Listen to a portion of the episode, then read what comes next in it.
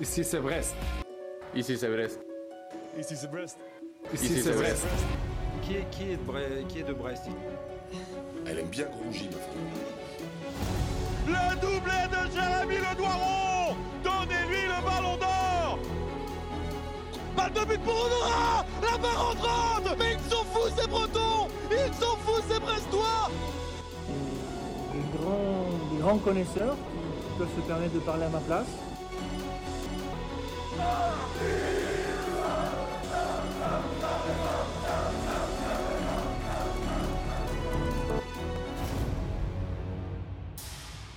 C'est bon d'aimer le stade brestois. Brestoise, Brestois, ce 17 décembre 2023, le Stade Brestois 29 est cinquième de Ligue 1 Uber Eats, cinquième, et surtout le Stade Brestois dispose d'une belle opportunité de s'emparer, au moins pour quelques heures, de la quatrième place. Pour ce faire, un seul obstacle, mais c'est un obstacle de taille, vaincre le chat noir et enfin triompher à la Beaujoire, terre des, déceptions et des humiliations des Brestois ces dernières saisons. Alors c'est un match dans lequel Brest n'a finalement rien à perdre et tout à gagner, qui pourrait définitivement faire basculer les Brestois vers d'autres ambitions pour cette fin de saison. Mais connaisseurs que vous êtes, vous le savez, un match de foot, ça se joue à deux équipes. Et il faudra donc affronter une solide équipe nantaise qui est aujourd'hui quand même à la 9 place de Ligue 1, une place tout à fait convenable. Euh, un FC Nantes qui vient de changer d'entraîneur également, on en parlera. Et justement, pour parler de cette équipe nantaise, j'ai le plaisir de recevoir Louis. Louis qui est rédacteur pour La Maison Jaune. Alors La Maison Jaune, c'est le média de référence nantais que vous pourrez trouver sur Twitter, mais également directement sur leur site internet éponyme. Alors Louis, merci de ta présence. On va démarrer avec un, état des lieux simple. Le FC Nantes est aujourd'hui 9ème de Ligue 1, et pourtant le FC Nantes a changé d'entraîneur il y a deux semaines, après un début de saison qui semblait finalement assez cohérent. C'est de loin, c'est un peu obscur, on a un peu de mal à situer. Euh, finalement, tu dirais qu'il est comment le début de saison du FC Nantes? Comme tu as dit, le, la saison de Nantes, euh, le début de saison en tout cas, était cohérent. Euh, on était 11e avant que le coach se fasse virer. On a fait des bons résultats, notamment en début de saison contre Marseille et Monaco, qui sont des équipes qui finalement carburent, qui carburent depuis le, sur le reste de la saison. On a eu quelques contre-perfs et ça a valu la tête du coach, euh, notamment en novembre, euh, ce qui n'est pas très justifié, mais je crois qu'on en reparlera après. Mais globalement, le début est bon. On a des joueurs qui sont, je dirais, moyens, mais euh, on arrive toujours à faire quelque chose dans les matchs. bah Justement, oui, on va en parler. Est-ce que tu peux rapidement revenir sur le choix de limoger Pierre Aristoui et de le remplacer par Jocelyn Gourvenec d'ailleurs? Du coup, ouais, le limogement, le, limogeage de, Pierre Aristou, il a été très peu compris par le, les supporters en tout cas. Il y avait eu des mauvais résultats, certes, mais on était 11e, on n'était pas encore à jouer le maintien, on n'était pas dans les dernières places, il y a des équipes qui faisaient bien pire que nous. Euh, je pense que ce qui lui a coûté sa tête, c'était d'avoir perdu euh, notamment contre Metz, on ne doit jamais perdre, et, on se fait, euh, on se fait arracher contre Metz. Je pense que ça joue et la semaine suivante, on fait euh, match nul contre le Havre. Et euh, trois jours après, le coach est viré, donc c'est compliqué de comprendre. Surtout que le coach était apprécié, c'est un coach de la formation, c'est euh, c'était l'espoir de revoir un peu la, la formation au centre du, du projet club. Ce sera pas le cas, peut-être qu'avec Gourvenec ça le sera, j'y crois pas trop. J'enchaîne avec la deuxième question, du coup, le choix de Gourvenec. Honnêtement, avec du recul, je me dis que ça pourrait être pire. On aurait pu se manger un Duprat, un Ottonetti, enfin, ceux qu'on appelle les pompiers de service, mais qui sont en vrai des entraîneurs euh, très très moyens. Donc au final, Gourvenec, ça va, il connaît le club. Bon, sur les débuts, voilà, on fait des bons débuts avec ce coach. Euh, contre Paris, on n'est pas ridicule et on bat Nice, alors que personne n'a battu Nice. Donc euh, c'est des bonnes perfs, mais c'est des choses qui doivent se confirmer sur le long terme.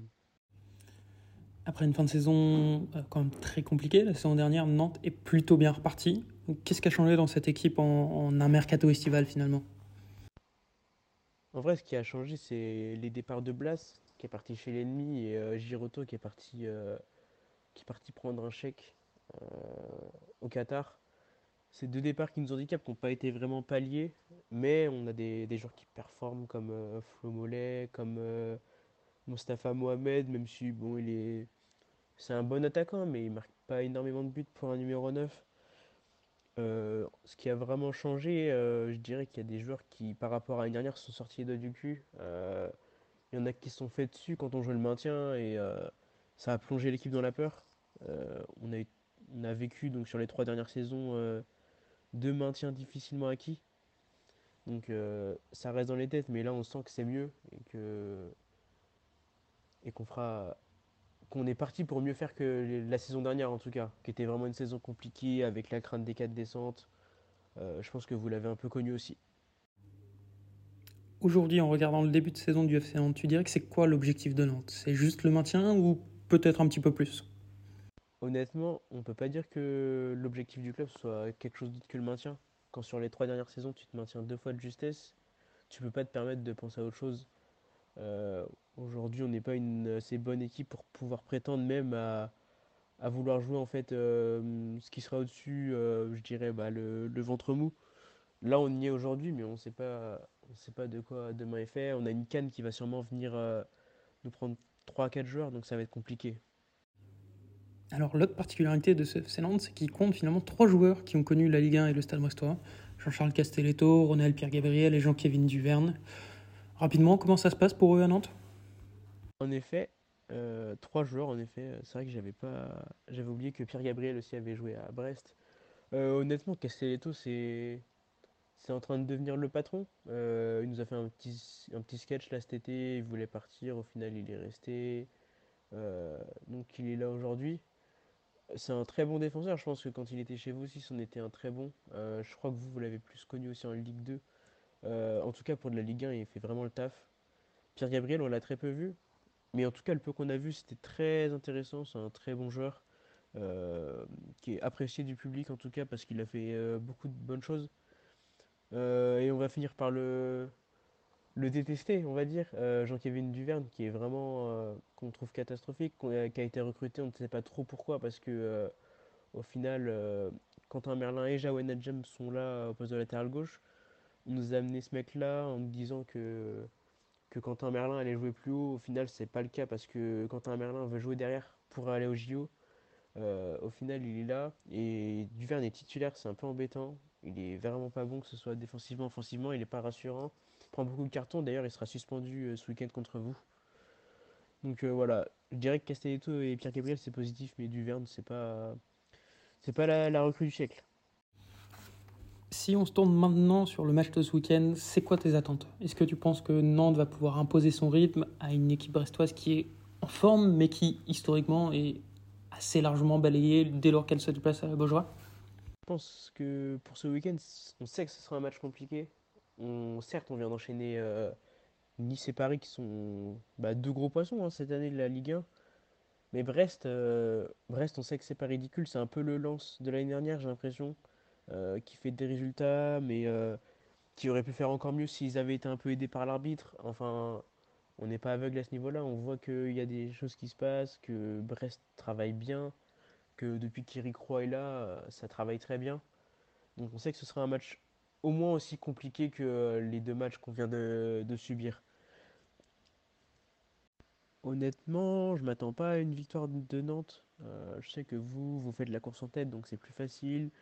Est-ce que vous n'allez pas jouer plus libéré parce que voilà, vous avez assuré votre euh, première partie de tableau alors qu'on est euh, quand la, la phase aller est presque terminée? Eux, de notre côté, ils auront peut-être envie de faire plus les choses bien parce qu'ils veulent se montrer auprès du nouveau coach, parce qu'ils veulent montrer aussi que euh, bah, ces deux bons matchs face à Nice et Paris, c'était pas des accidents. Donc, euh, je saurais pas dire, euh, c'est difficile de faire un pronostic. Selon toi, ça va être qui les hommes forts de ce match Euh, Pour les deux équipes d'ailleurs?